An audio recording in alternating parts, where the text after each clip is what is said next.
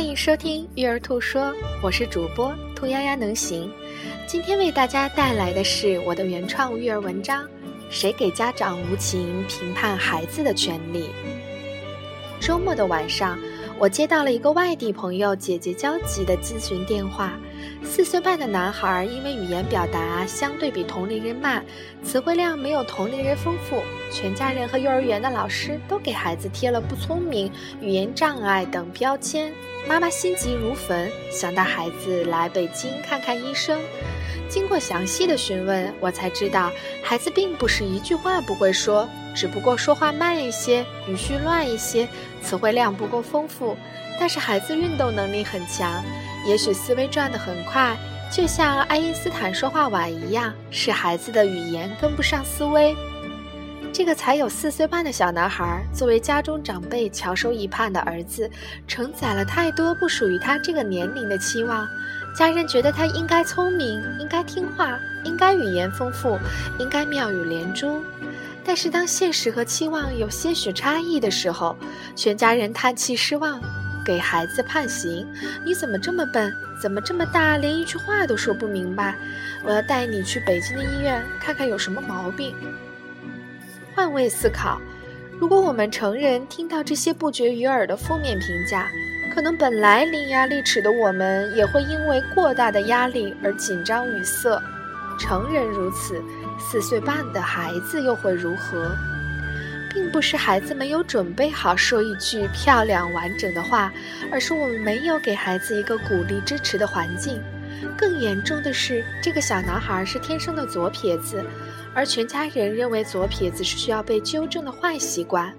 一个渴望探索的左手连接着闪闪发光的右脑，右脑的神经元闪闪发亮，仿佛告诉妈妈和全世界：“快看啊，我是多么的擅长。”就像著名画家达芬奇、阿凡达的导演卡梅隆擅长艺术一样，但是悲哀的是，这份天赋要生生的被切断，只是因为左手写字不符合大多数人的规范。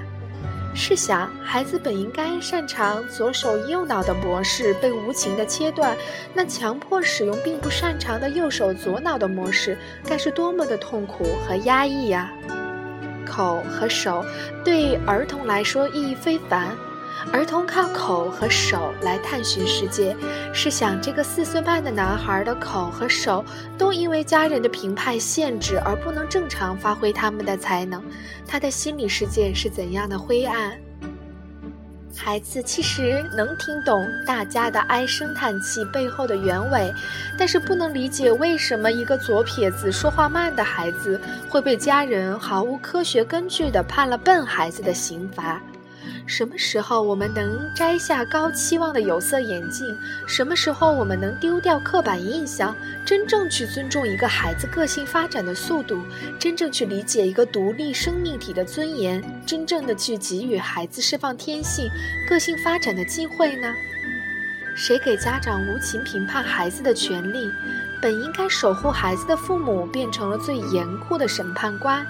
也许本应该正常发育的孩子，因为审判的烙印带来的心理压力，反倒成了家长口口声声评判的笨孩子，那是多么的让人惋惜和痛心。语言的暴力比身体的暴力更加残忍。下次当我们再想评判孩子的时候，请让我们蹲下来看看孩子清澈的眼睛，跟着孩子，或许有点慢，也或许不太符合规范的脚步。